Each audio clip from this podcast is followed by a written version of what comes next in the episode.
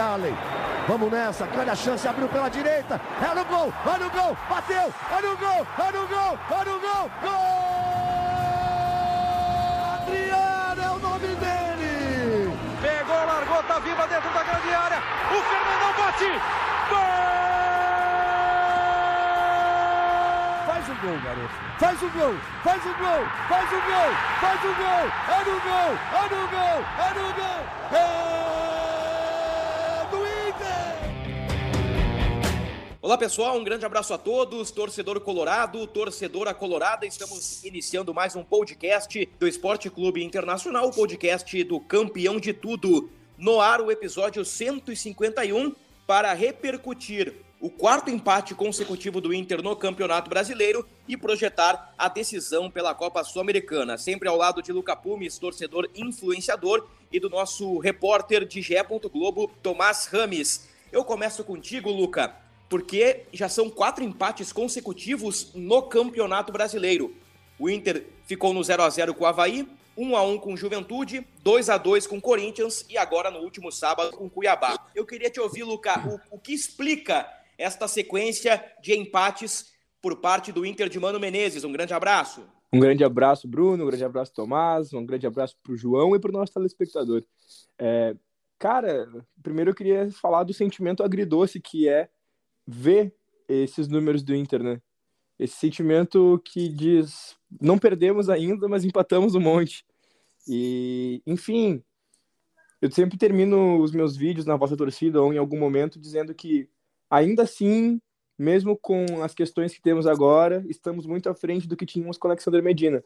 Então, eu faço esse paralelo do, do, que eu costumo dizer nos vídeos, na voz da torcida, com, com isso que eu vou te responder agora, que é talvez o legado do cacique tenha dificultado muito as ações do Mano, né? Tipo, talvez o Mano esteja cortando um dobrado e a gente só vai conseguir ver isso a médio e longo prazo, né? Acho que a gente ainda está no curto prazo. É, não dá para dizer que em menos de, de 15 jogos, sei lá, é, a, gente, a gente conseguiu ver alguma coisa total do trabalho. Né? A gente tem que ver como é que o Mano vai exportar. Ele ainda está no momento de testes, que são testes muito diferentes do que fazia Alexander Medina. Ele vai colocando uma peça aqui, uma peça ali, ele testa um tipo de jogador em tal posição, mas ele não mexe muito na estrutura do time como a gente estava vendo e se acostumou, né, ver o Alexander Medina fazendo. Óbvio que a gente não, não gosta dessa série de empates, mas o Inter não joga mal.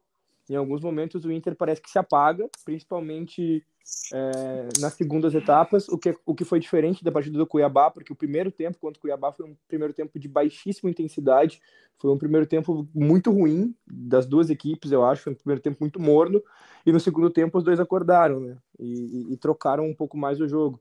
Mas só esse jogo meio que fugiu dessa regra que é o Inter joga bem o primeiro tempo, com muita intensidade, esgoelando os caras, e no segundo tempo baixa intensidade. Então é isso, tem, tem um pouco tem um pouco do que a gente tinha no começo da temporada, talvez seja uma a famosa herança maldita, mas a gente só vai conseguir ver o que é de Mano Menezes é, é culpa e glória daqui uns 5, 6 jogos que a gente já vai conseguir ver o repertório do Mano, das escalações, das trocas e o que que cada movimento dele durante o jogo faz com o time. O Luca disse uma frase muito interessante, Tomás. O Inter não joga mal, apesar da sequência de empates, o Inter não joga mal.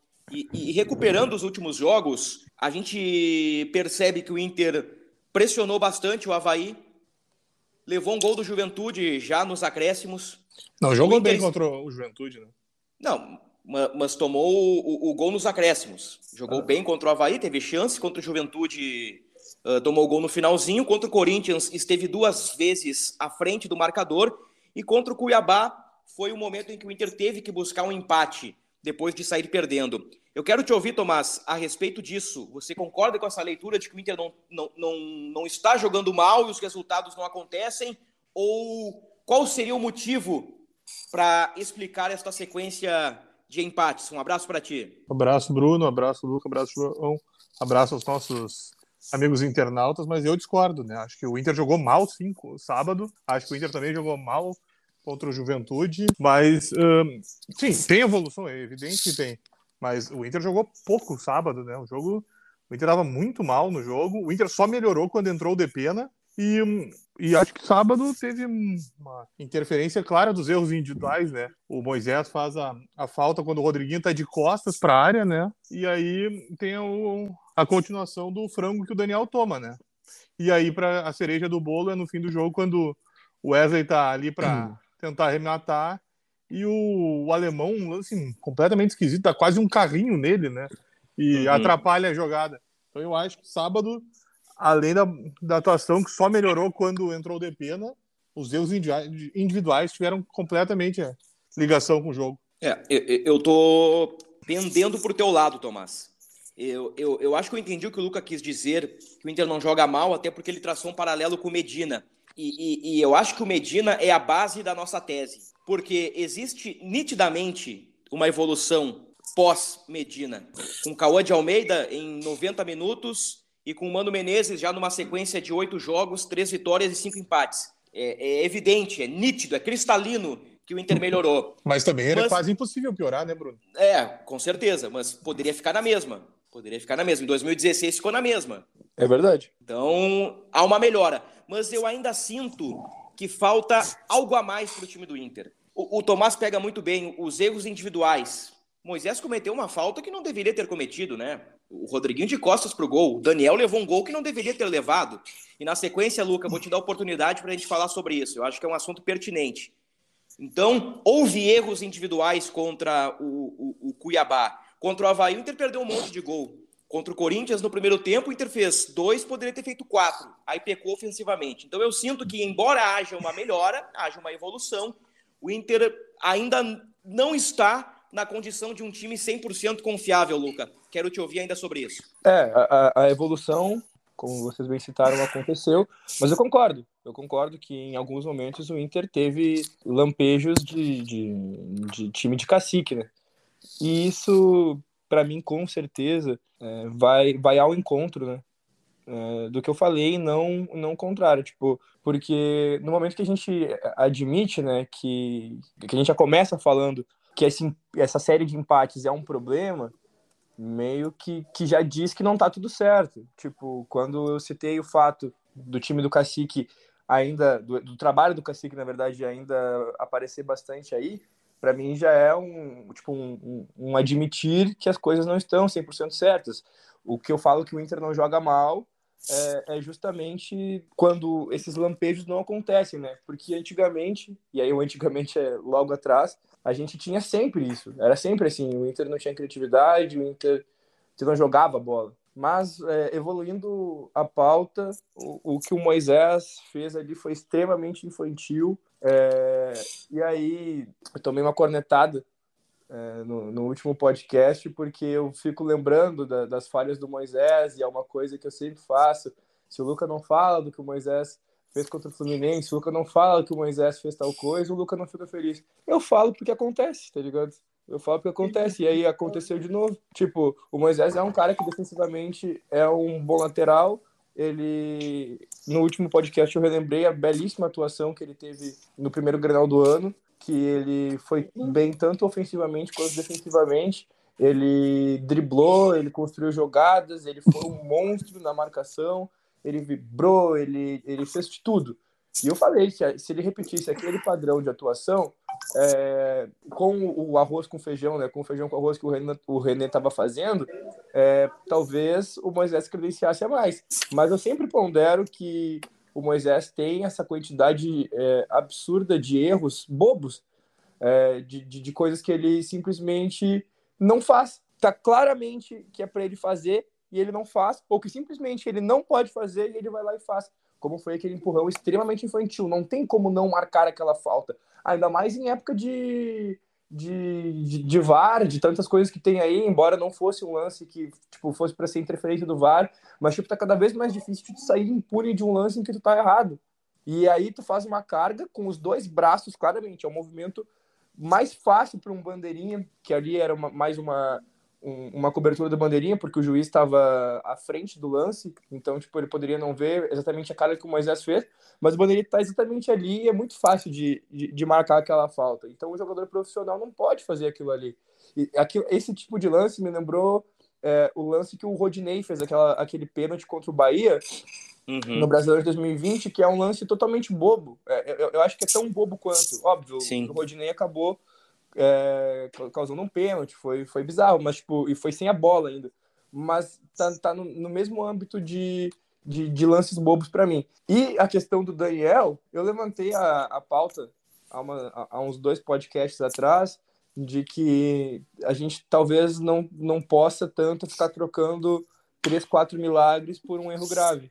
E o Daniel teve mais um erro grave. É, eu concordo com o que os colegas me disseram, talvez até em off, talvez não seja o, é, o momento de, de, de, testar, porque aí talvez um esteja sem ritmo e o outro acabe ficando sem confiança, e aí a gente acaba tendo nenhum, como a gente teve o exemplo do que aconteceu com o Grêmio nos anos anteriores, é, das duas duplas de goleiro que teve nos anos anteriores, Gabriel e Breno, Paulo Vitor e Vanderlei, mas é, quando o, o, esses erros começam a se tornar um padrão e a gente tem um goleiro que no ano passado fez um brasileirão tão bom quanto o Kehler fez com a Chapecoense, mesmo a Chapecoense é, tendo feito uma campanha que a gente pode sim chamar de ridícula, é, o goleiro se destacar, eu acho que o mínimo que a gente pode fazer é começar a cogitar, dar uma chance, a analisar, pelo menos conversar sobre e levantar a pauta do que pode ser o nosso próximo goleiro daqui a pouco. Entramos nas individualidades do jogo.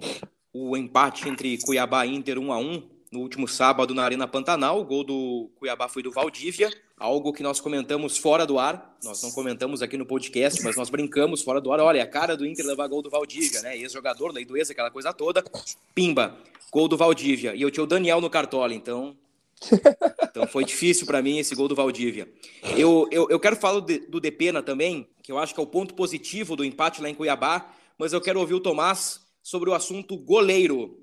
Tá na hora de trocar, tá na hora de mexer, é dar sequência, dar confiança pro Daniel. Então, Bruno, é, é complicado o goleiro, né? O Luca até citou agora, né, a questão da que o goleiro é uma posição diferente, que tem que ter confiança, né, que não dá para ficar trocando a cada erro, porque se o Kehler entra e ele falha, aí o, se o Mano volta a colocar o Daniel, ele perdeu os dois goleiros, né? É uma situação bem complicada isso, né? Então, eu ainda entendo que o Daniel deva seguir, né? Inclusive acredito que ele vai seguir, né? Mas é de ficar, de ligar, de ficar atento, né? Porque uhum. já são três falhas em, já, em cinco meses do ano, né? O Globo, o Grenal, né? Do gol do Bitelo e agora o gol do Valdívia, né? Então tem que ligar o alerta. É, o gol contra o Globo foi num momento chave, num confronto de mata. Ali era matar ou morrer. O Inter leva 1 a 0 o time já estava bem meia boca, toma um gol e sente. O Grenal estava 1 a 0 pro Grêmio. Também o Inter sofreu o gol, também tava, já estava com o time meia boca e sentiu o gol. Aí o Bitelo chuta e, e, o Daniel falha. E agora contra o Cuiabá num jogo que estava 0 a 0 É, realmente, são, são três erros. Se uh... cortar bem o período, são três erros em três meses, né? É, se colocar em número de jogos, vai dar um erro a cada 10 jogos. Um erro grave a cada 10 jogos. O Inter disputou quantos jogos? 26, 27 no ano? Um pouco menos até. São 26 e... jogos no ano. E ele jogou. 25. Ele só não jogou um. Uh, exatamente. Então são 24 jogos com o Daniel, três 25. falhas. 25, é, uma falha a cada oito jogos. Nos últimos três meses, ele teve essas três falhas, né? Eu, eu, eu fecho com o Tomás, eu daria sequência para o Daniel, eu acho que é isso que vai acontecer. Conhecendo um pouquinho do Beira Rio ali, o pessoal não vai queimar o Daniel agora. Até porque em rodadas anteriores, contra o Independiente Medellín lá na Colômbia, por exemplo, ele fez grandes defesas. É, é, é um bom goleiro que tem alguns momentos de instabilidade. E no jogo mesmo, né, Bruno? No primeiro tempo, ele defende uma paulada do Valdívia também, né? É, foi uma baita defesa. Foi uma baita defesa. É curioso que foram dois lances em bola parada, né? O, o gol do Globo e o gol do Valdívia. Talvez tenha que aprimorar essa questão do, do, do encaixar a bola na hora de uma cobrança de falta. Não sei exatamente qual é a, a real semelhança de um gol e outro e, e, do movimento que o goleiro tem que fazer para defender a bola. Não sou especialista no assunto. É, então, alguma coincidência deve ter. Deve ter um, um fato curioso entre eles, a não ser o fato de que foi um gol de falta. Me refiro às falhas contra Globo e, e Cuiabá. Antes de avançar o assunto, para a gente projetar já a Copa Sul-Americana, lembrando que com o Inter, com Mano Menezes, o Inter tem três vitórias e cinco empates, nove gols marcados, cinco gols sofridos. O aproveitamento com Mano é de 58%. Como nós dissemos ao longo do podcast, há uma nítida evolução em relação ao técnico anterior. Eu quero falar sobre o Depena, Luca. Que grata surpresa este homem. Bah, é, uma, é uma grata surpresa mesmo. E além de tudo, parece ser uma, uma liderança natural, né? É, o Depena é um jogador que eu diria, eu poderia dizer que ele é um maestro, acho que na, na sua essência, né? Um cara que faz o time jogar. É um ritmista. Um ritmista, né? Um cara que faz o time jogar tanto fisicamente, conforme os seus passes vão, vão modificando a velocidade do lance, que às vezes ele, ele olha o jogo e, vê que dá uma forçadinha ali, botar alguém para correr, alguma coisa, quanto é, psicologicamente, né?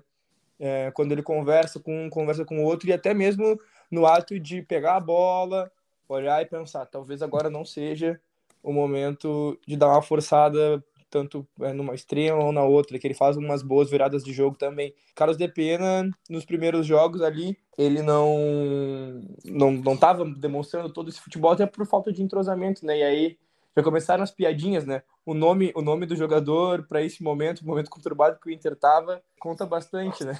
Eu vi bastante piadinha com, com o nome dele ali no, nos primeiros dias e tal. Faz parte, né? A corneta natural do torcedor, torcedor machucado na, naquele momento ali. É, mas ele foi mostrando jogo a jogo que, que tem muito a contribuir para o Inter e espero que ele continue com a gente, né? Óbvio, não é momento ainda de, de pensar é, no outro ano, temos muito ainda para fazer nesse ano aqui, mas já é um jogador que conquistou a torcida, tanto pelo, pelo ímpeto dentro de campo, quanto pelo respeito que ele, que ele demonstra com a torcida e com os companheiros. Eu vi um, um fato curioso, é, acho que até pela barreira da língua, né? Alguém comentou alguma coisa sobre o Edenilson num, numa, numa postagem dele e ele curtiu esse comentário e depois ele pediu para apagar o print porque ele não tinha entendido, né? E ele pediu com uma educação, com, com um respeito que às vezes é até peculiar é, em situações como essas no meio do futebol então é um cara diferenciado que dentro de campo agregou muito e que fora de campo tá conquistando a gente pra caramba. Ô Tomás, vou te colocar numa situação difícil aí, tá? Só pode escolher um, tá, Tomás? Só pode escolher um. Wanderson ou Depena? Quem está sendo mais importante pro Inter nesse momento? Wanderson. Assim que eu gosto. Tomás foi lá e ó, pum, Wanderson. Uma frase, Tomás. Argumente em uma frase por que o Wanderson. Porque ele dribla. Bela resposta. E é exatamente isso, e por isso que eu fecho com o Tomás entre Depena e Wanderson não existe eh, na cabeça do Mano Menezes um ou outro, né? Mas uh, estamos aqui uh, exaltando as individualidades do Internacional, o Wanderson e o Depena, que nestes últimos jogos são os melhores jogadores, e eu fecho com o Tomás. Entre os dois, ainda eu preferiria o Wanderson justamente pelo drible. O Wanderson é um cara que pega a bola, vai para cima e consegue construir. As melhores chances contra o Cuiabá, no primeiro tempo especialmente, todas partiram dos pés de Wanderson. Para ti, Luca, Wanderson ou Depena? Wanderson. O Depena, a gente ficou muito tempo sem um. A, a, procura, né, do que seria um substituto do Alessandro, e eu não estou dizendo aqui que ele é. Mas é, por mais que seja difícil a gente encontrar um camisa 10, alguém que possa reger o time, o Inter padeceu muito mais é, nos últimos anos.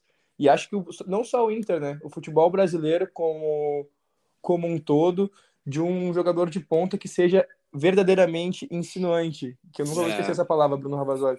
Então, é, é um é uma boa palavra. Raro, é um jogador raro, é um jogador que tu não vai encontrar é, muitos no mercado e, e digo mais, não vai encontrar muitos nos times também. Nem, nem, nem dos que estão à venda, nem dos que são unanimidade ali. É difícil encontrar um jogador assim.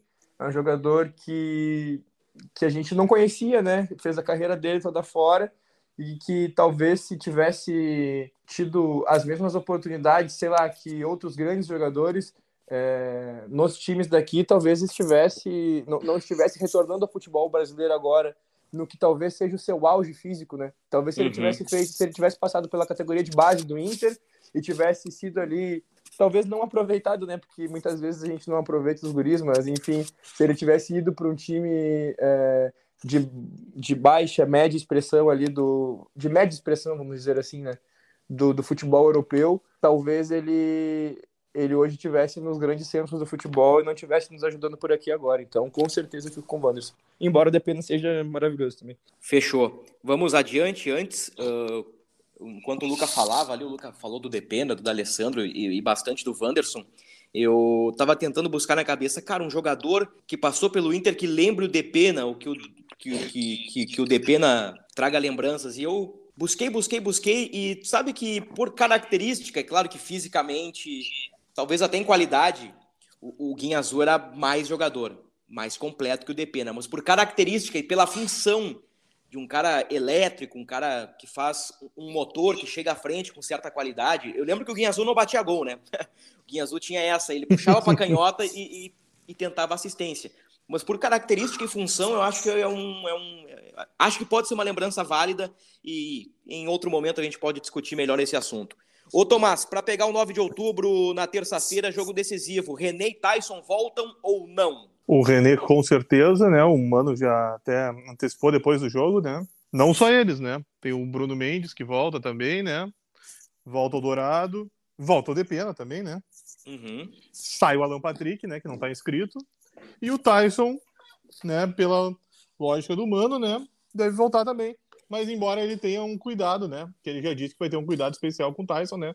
Mas a expectativa é que o Tyson, né? Seja o criador pro, pro David e pro Wanderson. Daniel Bustos, Bruno Mendes, Vitão René, Dourado, Depena, Edenilson, Tyson, Wanderson, David. É o provável time do Inter para pegar o 9 de outubro. Essa questão do Tyson aí, eh, talvez eu coloque Tyson ou Maurício, Maurício ou Tyson. Porque Tyson ou Maurício, no caso, o Tyson iniciaria e no segundo tempo o Maurício entraria no time. O Tyson não tem condições para 90. Ou começa com o Maurício, que, que é o jogador da posição, né? E o Maurício jogou assim no, no último jogo no Beira Rio contra o Independiente Medellín, o, o Tyson entraria no segundo tempo. Então, eu, eu, eu, creio que esta é a dúvida do Inter, se começa ou não com o Tyson. O, o, o Inter tem vantagem, né, em relação ao, ao Guarenha, ao Guairenha. O Inter tem nove, os paraguaios têm nove. O Inter tem saldo três, eles têm saldo dois. A diferença é gols marcados o, o Guairenha tem vantagem no, gols mar... no número de gols marcados, mas este não é o primeiro critério, este é o segundo critério. Então, por isso, o Inter está em vantagem. No caso, e eu acho que o Tomás, no último podcast, resumiu de forma perfeita, o Inter precisa ter o mesmo resultado do Guairenha. O Guairenha perdeu, o Inter pode perder, ou empatar ou ganhar. Ah, o Guairenha empatou, o Inter pode empatar ou ganhar. Ah, o Guairenha ganhou, o Inter pode ganhar desde que seja, no mínimo, com o mesmo placar. Então, acho que é uma forma simples aí do, do pessoal entender. O 9 de outubro vem com time reserva, apenas um titular, o Mauro da Luz, que meteu dois no Inter, né? O cara de 74, que meteu dois de cabeça no Inter. É, é, o único titular que vem. E o Independiente Medellín não tem jogo no fim de semana pelo Campeonato Colombiano. A Colômbia passa pelo processo eleitoral, né? Teremos a escolha do novo presidente colombiano no outro fim de semana, então vai ter uma lacuna no calendário do Independiente Medellín. Uma notícia boa aí. O, o, o time colombiano pode colocar uma equipe bem reforçada contra o Guairenha.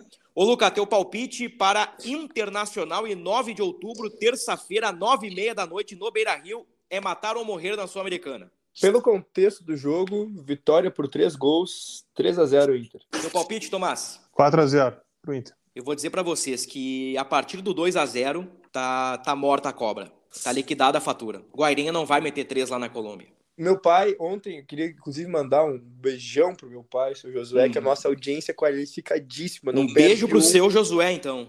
É, seu Josué de Beijo seu Josué meu, meu paizão, é, nossa audiência qualificada, ele, ele, ele traz algumas discussões que, que a gente teve no podcast e ficou até surpreso, né? Caraca, tô ouvindo tudo mesmo. E ontem a gente tava falando sobre isso e ele tem a mesma opinião, que ele acha que o Guairenha não vai conseguir meter tantos gols no Independiente Medellín assim, que acha que o Independiente Medellín vai vir mordido, como ele gosta de dizer. Pode ser, pode ser. Eu fico pensando, ah, eu, eu sou Independiente Medellín, ou torcedor do Independiente Medellín, jogador. Cara, tu acha que eu vou querer que o Guairenha, do Paraguai, venha na minha casa e meta três no meu time? Então vocês estão de brincadeira. O mínimo que eu espero é que os caras façam um jogo duro, né? A questão do 9 de outubro é diferente. Ah, mas o 9 de outubro vem com reserva. É que o 9 de outubro, olha, olha o nível Olha o nível do Inter do Cacique Medina, né? Que, que abriu 2 a 0 e levou empate no 9 de outubro, que briga contra o rebaixamento É, Tá em do último. Campeonato Equatoriano. Tá em último. Tá em último, olha só. Não, mas vamos, vamos ajudar isso aí, né? Não só tá em último, né? O, o 9 de outubro não ganha cinco jogos e Ai, dos, ai, ai. e dos últimos 15 ganhou um. Ai, ai, ai. E vem É. com o time reserva aqui pro Beira Rio. É. Eu vou, eu O vou dizer único jogo vocês. que o 9 de outubro ganhou nesses 15 foi sobre o Independiente Medellín. Meu Deus. Bom, vai ser. Então fazer o seguinte: vai ser 3x0 pro Guairenha lá. Porque o Independiente Medellín também não ganha de ninguém, aparentemente. Então fazer o seguinte, ó. 6x0 Inter. Caraca! 6x0 Inter. Podem me cobrar na próxima gravação, no É próximo óbvio que a podcast. gente vai te cobrar, é óbvio. 6x0, 4 gols do David. David vai se lavar metendo gol no 9 de outubro. Pra nunca mais, para nunca mais alguém colocar em xeque o David. Não, e se tiver al- algum torcedor do 9 de outubro, alguém que, que, que conheça o 9 de outubro aí, é tudo de forma respeitosa, né? Ninguém tá avacalhando o 9 de outubro. É, são cenários, né? São informações. O Inter é muito melhor que o 9 de outubro. O 9 de outubro é o lanterna do campeonato equatoriano. Os caras vão vir com o time reserva. Já estão matematica, matematicamente eliminados da Copa Sul-Americana. Gente, é um cenário para um 4x0, para um 3x0. Eu tô tentando ganhar sozinho, né? Tô apostando então 6x0 Esporte Clube Internacional, campeão de tudo, sobre o 9 de outubro. Aí entrega a taça da Sul-Americana já, né? Você vai fazer 6x0. Ah, depende, né? Calma, Luca, calma. Eu sei que você é um cara empolgado, mas. Calma. Calma. Não, pô, eu tô justamente, eu tô justamente falando, pô, eu acho muito difícil, muito difícil. Não, porque assim, ó, nas oitavas da Sul-Americana, não é o time do grupo C, grupo D, grupo E da, da Sul-Americana. Vai cruzar com o terceiro da Libertadores. Daqui a pouco pode ter Inter e Bragantino, pode ter Inter e Tolima ou América, pode ter Inter e Vélez, Inter e Nacional, Inter e Boca, Inter e Colo-Colo, Inter e Fortaleza. A cobra fuma de verdade, a cobra traga o cigarro no mata-mata da Sul-Americana. A Eu- tragada é no mata-mata, Luca. Eu amo Bruno Ravazoli, eu amo, eu simplesmente amo, cara. Pô, incrível. A cobra traga na mata-mata. Beleza, então vamos, vamos Ah. esperar a, co- a cobra tragar. A Então. cobra nem acendeu o cigarro, né, na, na fase de grupos, né? Ela só foi buscar o Se- esquerdo recente. Ah, e outra coisa, agora já estamos aí na reta final, estamos encerrando o podcast e, e volta e meia, se o clima, né, pelos lados do Beira-Rio permitir, e, e neste caso permite, a gente dá uma descontraída. O jogo de terça-feira, os jogos de terça-feira, eles valem uma vaga nas oitavas da Sul-Americana, que é onde o bicho pega, onde a competição realmente é, fica melhor. E vale também um churrasco, né? Lembra disso, Luca? Ah, tem essa daí. Tem essa Tem daí. essa daí. Tensão até a última rodada. Eu lembro disso, cara. Tá valendo um churrasco, né? Eu, eu, eu não estou envolvido na, na, Não, Eu não estou envolvido. Tomás Rames e eu estamos. na aposta, mas eu espero estar envolvido na, na, na hora de, de comer esse churrasco, né? Eu, eu- eu vou te dizer, Luca, se eu for o vencedor dessa aposta, tu é meu convidado de honra. Olha, Às custas de Tomás Rames. eu, eu, eu, só quero falar alguma coisa, uma coisa, né? O Tomás precisa ao menos empatar essa, essa proposta para que eu não fique pendendo para um lado ou para o outro. Né? Ah, O Tomás sabe que tá difícil pra ele. O Tomás sabe que tá difícil pra ele. Pra quem não sabe do que a gente tá falando, né? Vou, vou desenhar, vou ilustrar aqui. No início da Sul-Americana, ah, justiça seja feita ao Tomás, tá? Com o Justiça Cacique seja Medina feita- e seu trabalho, né? Isso. Com o Cacique Medina no comando, nós apostamos. Eu disse, o Inter vai passar para as oitavas da Sul-Americana. O Tomás disse, não, o Inter não vai passar, com esse time não passa. E eu acho que o Tomás venceria o churrasco. Se, se não houvesse a, a famigerada... Qual é a expressão utilizada? A direção optou pela troca, né? Porque viu que o É. Cacique não ia passar, né? Não, mas tem a expressão, Tomás, ah, mudança de rota, ruptura. Não, não é mudança de rota. Alguma coisa assim. Então o Inter trocou o cacique, veio o, o, o Mano Menezes e, e as coisas estão melhorando. Mas, ô Bruno, justiça, Vamos lá. justiça seja feita ao Tomás. Ele pensou conforme o Inter tinha no momento, né? Ele dançou Claro. a música, mas Bruno Ravazoli considerou todas as variáveis. As mudanças poderiam acontecer. Então, Ah, seja feita ao teu palpite também. Claro, eu não entro pra perder, né, Luca? Quando, quando eu vi o trabalho do Medina, eu pensei, cara, ele não vai muito longe. Mas tudo bem, né? Já, já, já é passado. O, o Inter não vence eh, no brasileiro há quatro jogos, né? São quatro empates consecutivos, mas venceu na Sul-Americana na última semana, então a sequência não é tão ruim assim. E, e existe por trás de tudo isso, né? Acho que a gente não citou no podcast, eu acho que é, que, que é importante citar. Uh, embora a gente tenha falado mais de uma vez em evolução que o Inter está invicto a 10 jogos, sendo 8 com o Mano Menezes. Luca, um grande abraço para ti, até a próxima. Um grande abraço. Esse podcast, mesmo vindo é, depois de um empate, a gente conseguiu pelo menos estar tá ali com o clima um pouco mais lá no alto. Eu gosto de quando a gente está. Tá, que a gente pode colocar um pouco mais de nós, né? Que, que o, o clima não está pesado, porque a gente tem essa, esse jogo decisivo é, na próxima rodada. É um jogo importante para o Inter e é um jogo que parece que, que vai nos credenciar a uma próxima fase. A tendência é essa, né?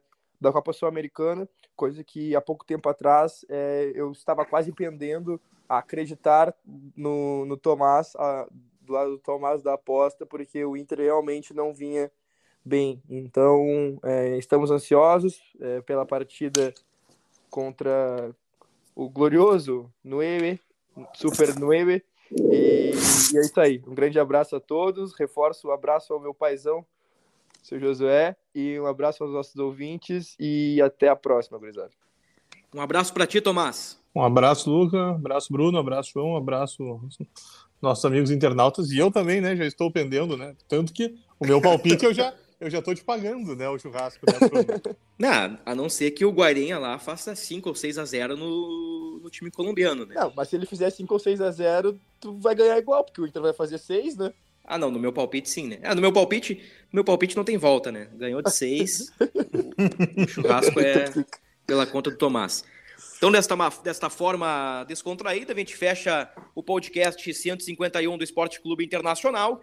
Voltamos ao longo desta semana para repercutir a classificação ou não na Copa Sul-Americana e também a rodada do Campeonato Brasileiro. O Inter, que é 11 colocado com 10 pontos, duas vitórias, quatro empates, uma derrota, 47% de aproveitamento. Pega o Atlético Goianiense na próxima segunda-feira no Beira Rio. Tchau!